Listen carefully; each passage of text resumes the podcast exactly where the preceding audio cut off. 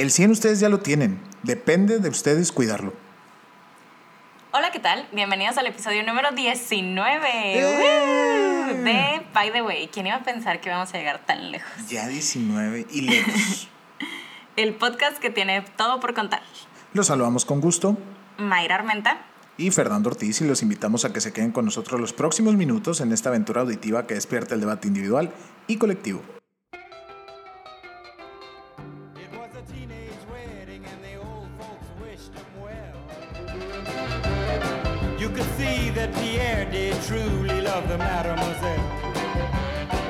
¿Cómo estás, Fernando? Hola, Mayra, muy bien. ¿Y tú? Ay, bien. Cuando salga, cuando salga este episodio va a ser Día del Maestro. Exactamente, 15 de mayo. Entonces, eh, Fer y yo, para los que no saben, en algunos episodios ya lo habíamos mencionado, pero hemos dado clases en universidades. Entonces, felicidades, Fernando. Felicidades, feliz Día del Maestro, May. Sí, qué padre. Siempre quise dar clases, la verdad. Eh, estaba pensando el otro día cómo los maestros son tan importantes en nuestras vidas, y me refiero tal vez no a los universitarios, sino a los de nivel básico, son tan importantes, güey, que se aseguraron que el único día de profesiones del que realmente nos acordamos toda la vida es de su día, güey. ¿Sacas? De hecho, nadie eh, se ah, acuerda de pues cuándo es no el día del periodista. clases. Bueno, exacto, pero exacto, o sea, son tan cañones desde niños. Seguro, amigos by the wayers, ¿cuándo es el día de su profesión? ¿Cuándo es el día del administrador, del mercadólogo? O sea, la pasan muy desapercibidos los demás porque y el de los maestros como que tiene como que roba la atención. Deja tú, el de las demás profesiones hay como cuatro días del mercadólogo, del comunicólogo Sí. y del periodista. Hay, hay y aparte, millones, o entre sea. que el de la el mundial y el local y no sé qué tantos, entonces, Ajá. o las variantes. Así que bien por los maestros. Y justamente hoy, May, amigos by the Wayers, queremos platicar un poquito de los maestros. Digo, no, no, no, no esperamos que suene monólogo de Adal Ramones en otro rollo, pero sí de, de esas cosas chidas que tienen muchas veces los maestros y que nos han ayudado. ¿Tú te acuerdas de algún maestro en particular, May? Me acuerdo de un maestro de mi universidad eh, que fue el más perro conmigo, como siempre, como que siempre te acuerdas de los más perros. O de los mejores, como que son los dos Ah, extremos, sí. los blancos Sí. y los negros.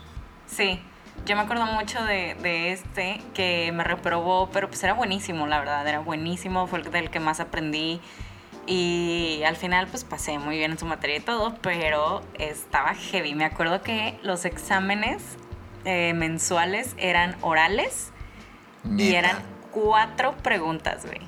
O sea, de Sí, 25 puntos cada respuesta. Sí, ¿A matar o morir?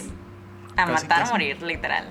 Y era así, digo, en mi generación éramos bien poquitos, entonces todos esperábamos afuera del salón y iba pasando uno por uno. Eso me encanta, Ibas- la neta, eso me encanta. El irlos pasando revisión uno por uno. Ahorita te voy a decir por qué. Ni siquiera era revisión, era a examen. Ah, neta. O sea, ah, bueno, ahí sí, se pasaba. Sí, y salía, ve- veías, o sea, salía el primero de que llorando y tú a la madre y los de afuera, tipo, todos estudiando un chorro. Ay, no, estaba bien padre. ¿Y cuánto sacaste, May? Creo que en esa materia al final saqué como 85. Fue mi materia más baja en toda la carrera. Porque Pero- desde chiquilla. Claro, super nerd. Híjole, yo me acuerdo de tres maestras en particular.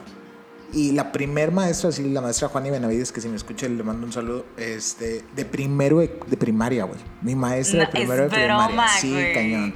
Cañón, cañón. Fíjate, te voy a contar. Resulta que en la primaria, primaria pública de numerito, este, había cuatro Fernandos en el, en el mismo salón. Y entonces ella nos, para no batallar, eh, para diferenciarnos, nos empezó a llamar por el apellido a todos. Este, entonces era Blancas, Valerio, Galván, me acuerdo de todos, güey, y Ortiz. Y el caso fue, güey, que a todos se nos quedó el, el- o sea, que nos dijeran por apellido todas las primarias, güey, y como la mayoría fuimos a dar a la misma secundaria, toda la secundaria, y como yo toqué con muchos de la secu en la prepa, güey, toda la prepa. O sea, yo no existí ¿Qué? como Fernando hasta, hasta que entré a la facu. Gracias a la maestra Juani Benavides, que, que, que fue mi maestra primero. Otra de las maestras que me acuerdo, la maestra Luz María García, que también le, ella fue la que me regaló los primeros libros, güey, que yo tuve. O sea, mis libros, no, no de texto, tampoco Para era tan lectura, ajá. Sí, de lectura. Este me regaló el contrato social de JJ Rosier y el Eterno Femenino, Rosario Castellanos y otros tantos. Y fíjate, con ellos empecé la hoy humildemente por mi llamada Capilla Fernandina, güey, que ya se extiende a... No te rías, o sea, es mi, mi biblioteca. Ya se extiende a más de 300 títulos. Y sí, sí, sí, yo ya estoy a punto de empezar a dar credenciales, Mayra, para que la gente vaya me Insisto, no encuentro la risa, pero bueno. Este, y la última, la maestra Nayeli Alejos, que fue la maestra que me dio marketing hoy en la facu. Ya, o sea, de primaria me fui a la facultad. Perdón a todos los maestros del medio. Este, y ella fue la que me enseñó chido marketing y por ella fue que hoy soy maestro, gracias, gracias a su recomendación.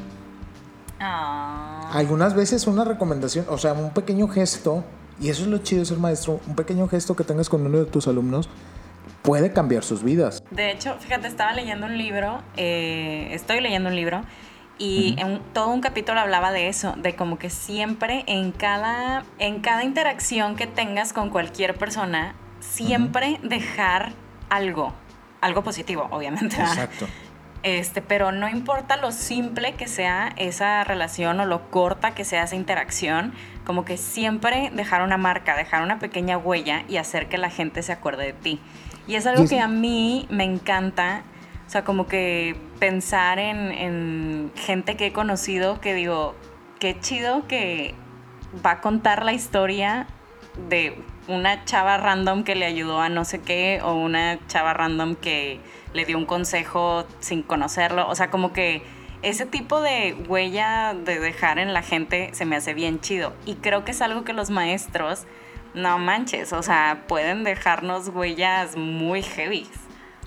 Exacto, yo creo que esa es la mejor paga porque eh, al final se oye bien romántico, pero la neta es que pues no, no hay mucha lana de por medio, entonces eso se vuelve bien padre, el poder ir dejándole a la gente algo y sobre todo, May, porque luego la misma gente te empieza a buscar. Tú y yo lo hemos platicado muchas veces que pues rodeate de gente que te aporte algo, ¿estás de acuerdo? Entonces, si tú empiezas a aportarle algo a la gente, la gente regresa a ti y te sigue buscando y sigues ampliando tu círculo de amigos y hay, eh, hay mucha gente a tu alrededor. Y eso le pasa a los maestros, porque imagínate, en promedio, yo me acuerdo cuando estaba en la primaria o en la secundaria, pues eran grupos de 35, 40 personas.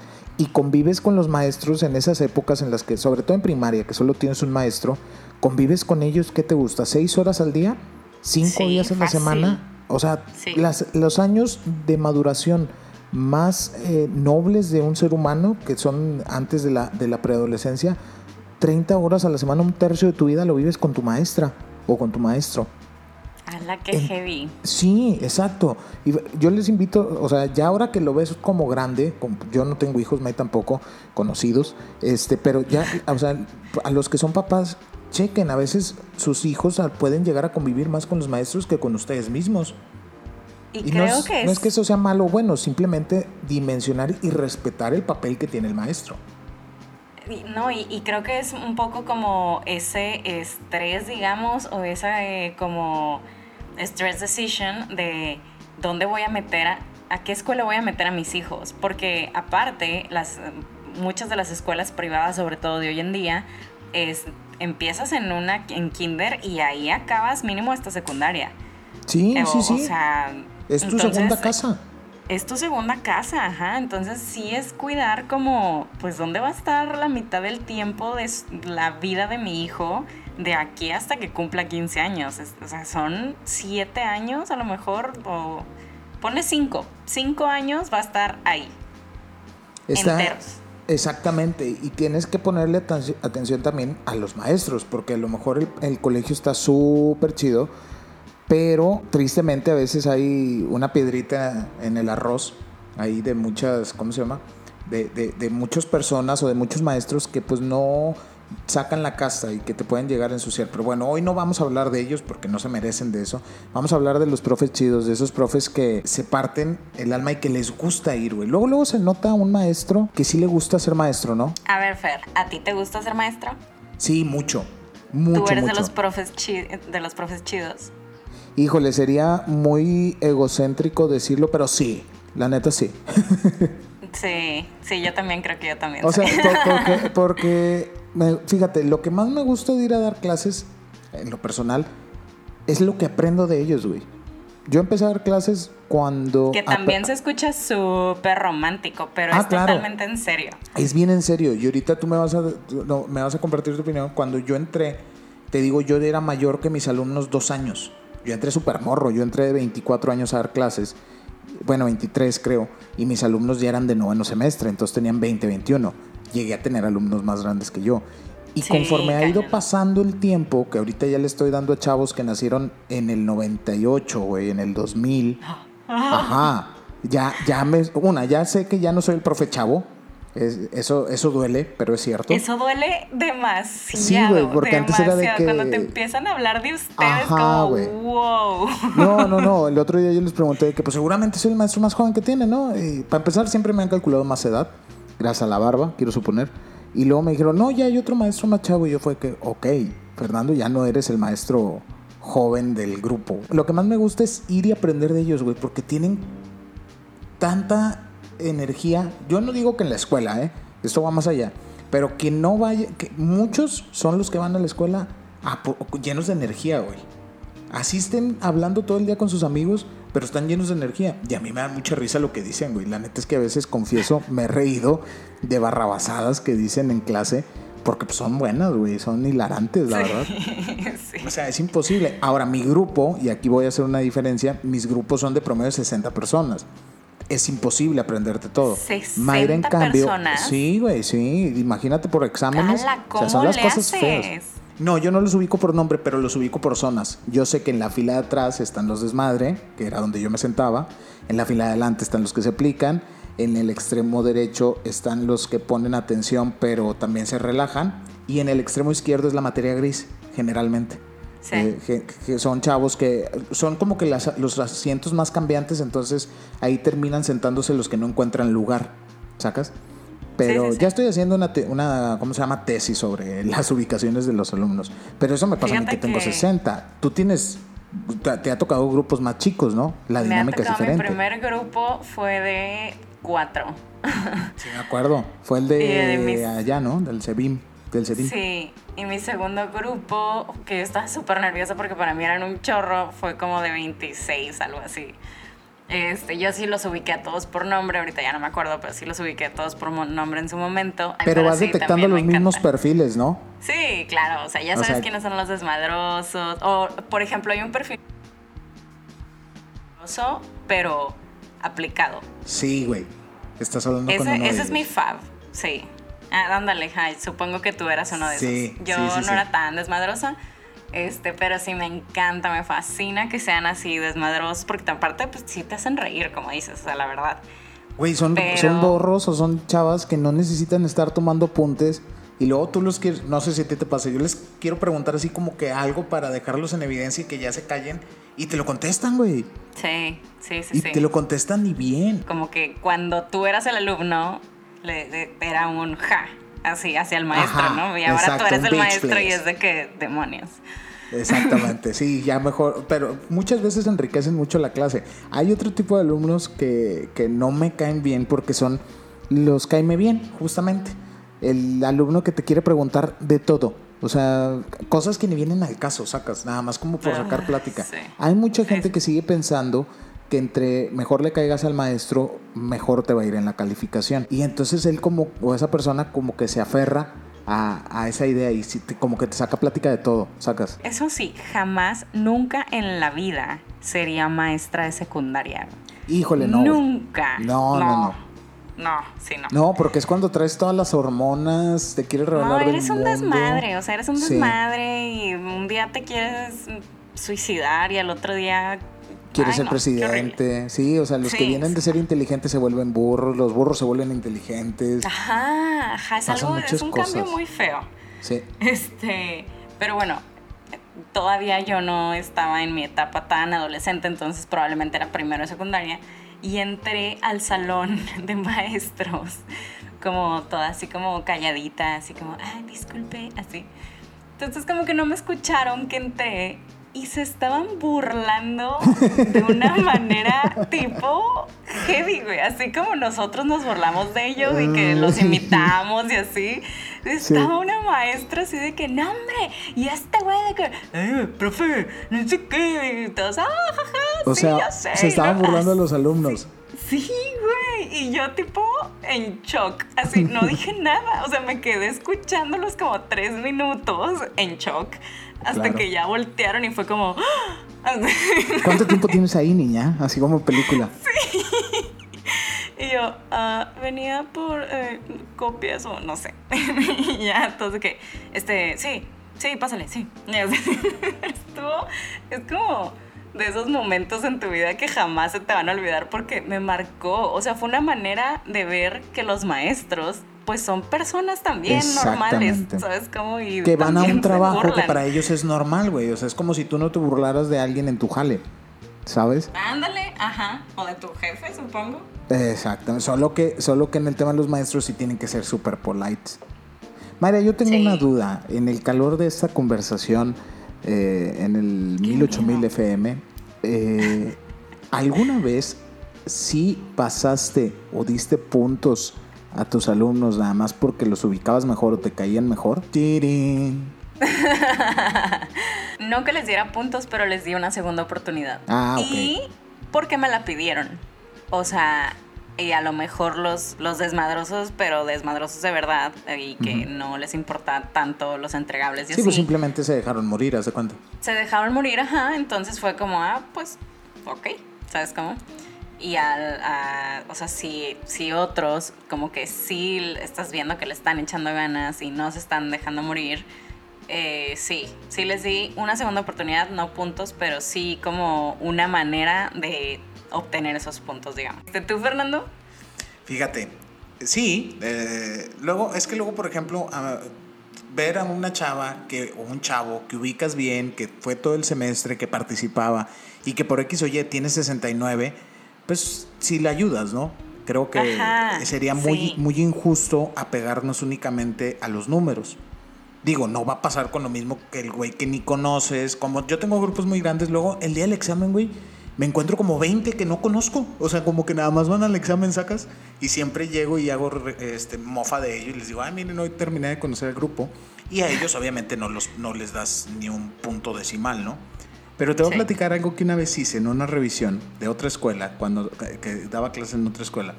Oh my Y God. tenía una parejita, un niño y una niña, que eran novios ahí en el salón y siempre se la pasaron hablando. Les fue bien en el examen y entonces yo soy de los que va dando revisiones eh, de uno por uno, ¿sabes? Este, pasa, así como tu, tu examen de, de ¿cómo se llama? De, de oral, ¿no? Entonces a ellos les dije, ¿saben qué? Estaban formados los dos juntos, les dije, pasen de una vez los dos. Y entraron los dos, no me acuerdo cómo se llaman. Este, sé que se casaron porque uno. ¿Qué? ¿Ya se uno de- casaron? sí, güey, ya se casaron porque uno de los, chav- de los compañeros que sigo sí se volvió amigo mío, lo sigo en Instagram y fue a la boda. Creo que sí me enteré. El caso Hombre, es que ya llegan los dos este, y, le di, y les digo, muchachos, ¿saben qué? Los dos están reprobados, pero solo puedo pasar a uno. Díganme ustedes aquí. Ay, que, a ver, Güey, espérame. ¿Era real o nada más querías hacer No, el los experimento? dos estaban, los dos habían pasado como por 72, una cosa así, o sea, súper de panzazo. Pero dije, Ok, ok. vamos a ver el experimento. Ay, sí, no soy tan malo. Entonces les digo, muchachos, solo puedo pasar a uno. Ustedes pónganse de acuerdo. Güey, y empezó el O sea, ¿y debate. ya, ya se te había ocurrido o se te ocurrió en ese No, momento? güey, se me ocurrió en el momento. O sea, la vida es de, la vida es de un riesgo, carnal. Entonces dije, vamos a vivirla. La neta ¡Ay, es que, qué padre! Sí, esto estuvo como de experimento social, ¿sabes? Y entonces Ok, empieza ok, el chavo. El chavo dijo un argumento muy bueno. Dijo, que te pase a ti.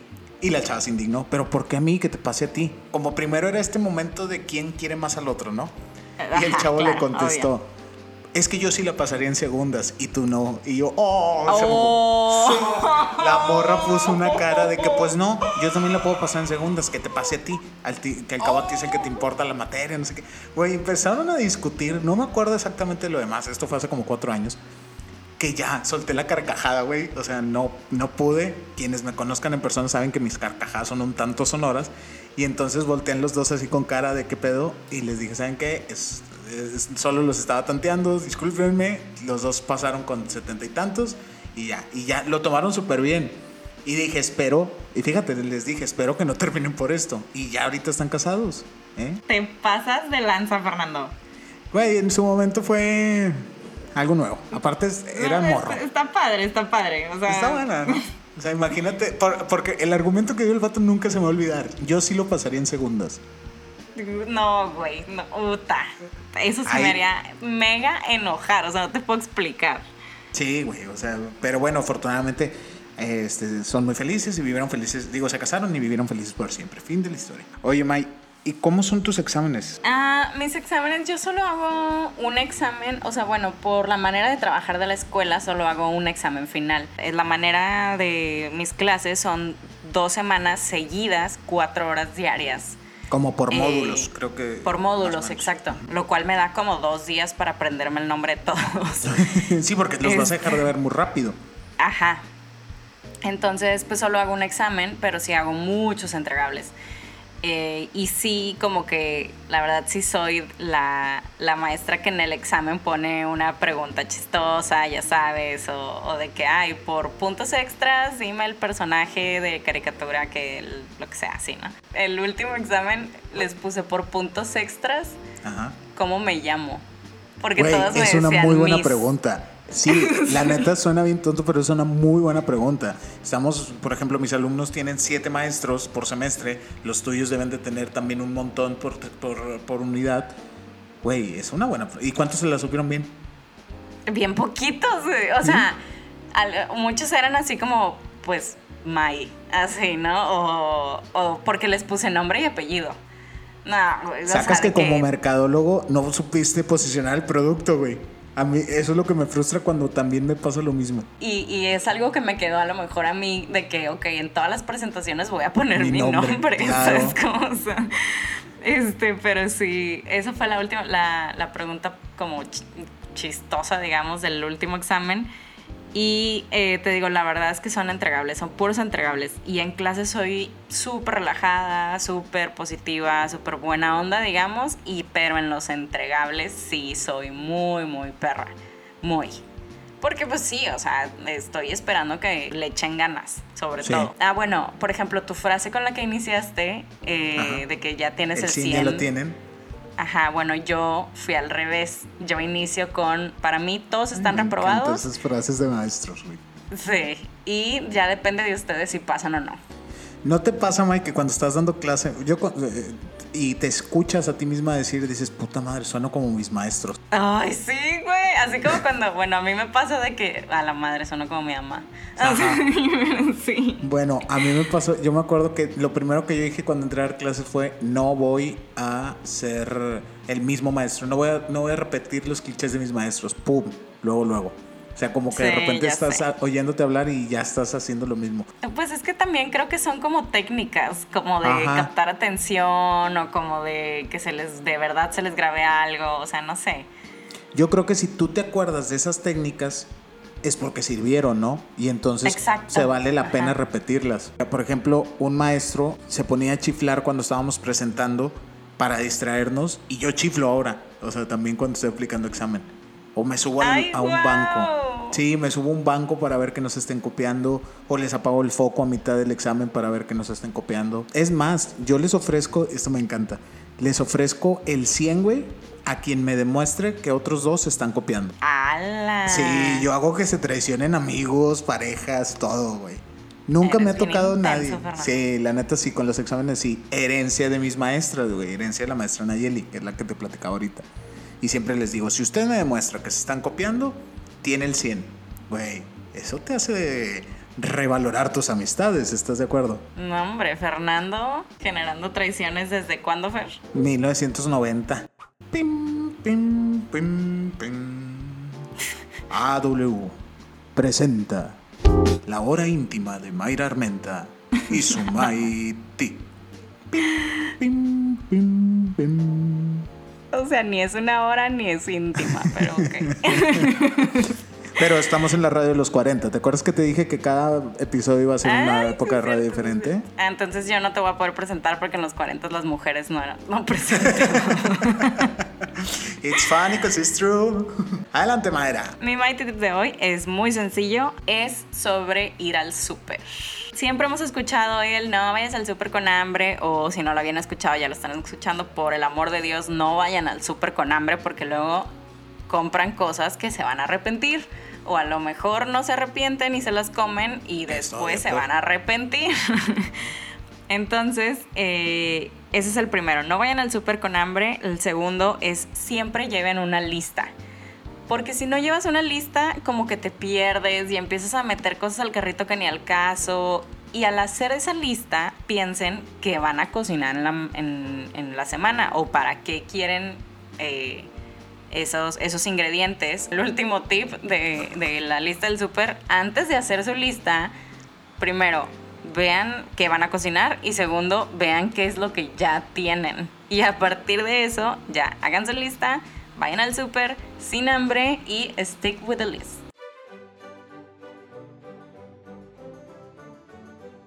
Fernando, Fernando y su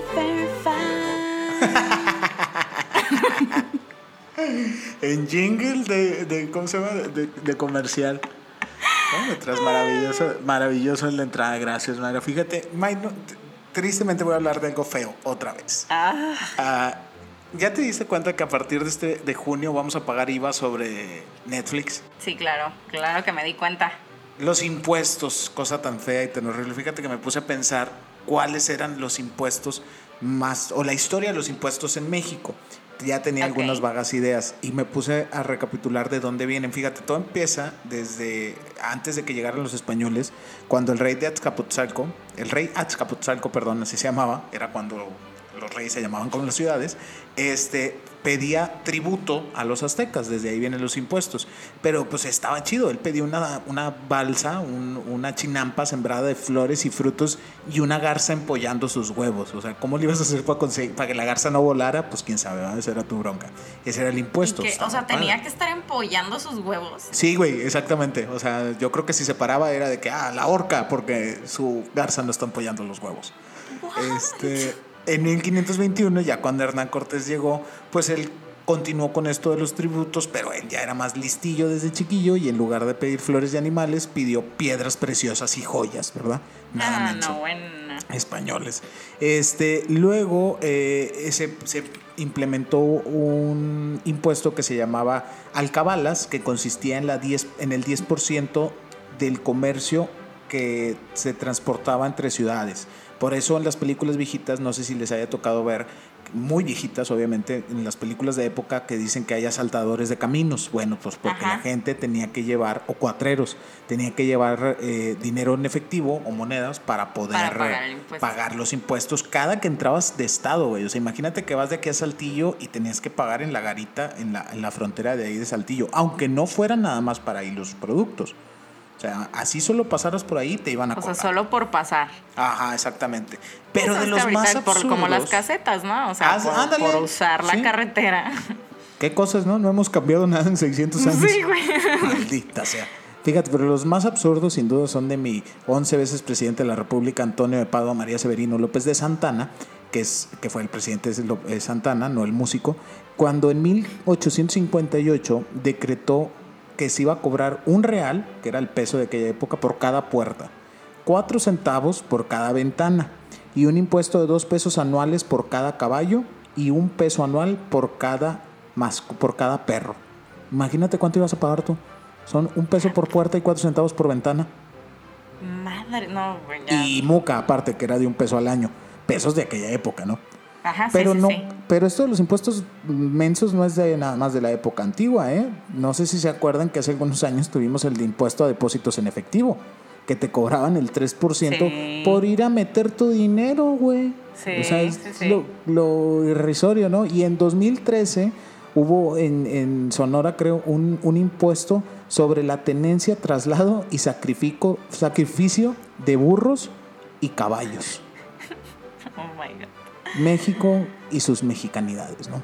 Entonces, les voy dando esta historia para que no se quejen de que este es el peor impuesto que nos ha tocado. Créanme, la historia nos dice que ha habido otros y peores. Y bien, es así como terminamos con un episodio más. Los invitamos a que nos compartan sus opiniones. ¿Han tenido algún maestro que se acuerden que digan, ah, ese era el buena onda? ¿Cómo serían ustedes si fueran maestros? ¿O han tenido algún maestro que se acuerden que digan, maldito sea el día que me dio clases? Todavía están en contacto con sus, con sus maestros en Facebook, mándenles el episodio. Pero bueno, déjenos sus comentarios en nuestras redes sociales eh, oficiales de nuestro podcast arroba btw.podcast y en nuestras redes personales arroba mayarmenta y arroba Fernando Ortiz G. Y sobre todo, mándenle este episodio y les digo a sus maestros, esos que todavía siguen en contacto y a los que no les caen bien, también mándenselos a lo mejor y agarran onda, porque todos ellos, todos los maestros de la sección 50 y del sindicato del Bester deben de escucharnos. Y bien, transmitiendo otra semana más, separados, May, ya me urge verte, este, para continuar eh, con esta conversación a la que hoy le ponemos pausa y los invitamos a que nos escuchen la próxima semana en otro episodio de By the Way, el podcast que tiene todo por contar. Gracias, Mayra. Gracias, Fernando. Bye. Bye. And now the young monsieur and madame have rung the chapel bell. C'est la vie, say the old folks. It goes to show you never can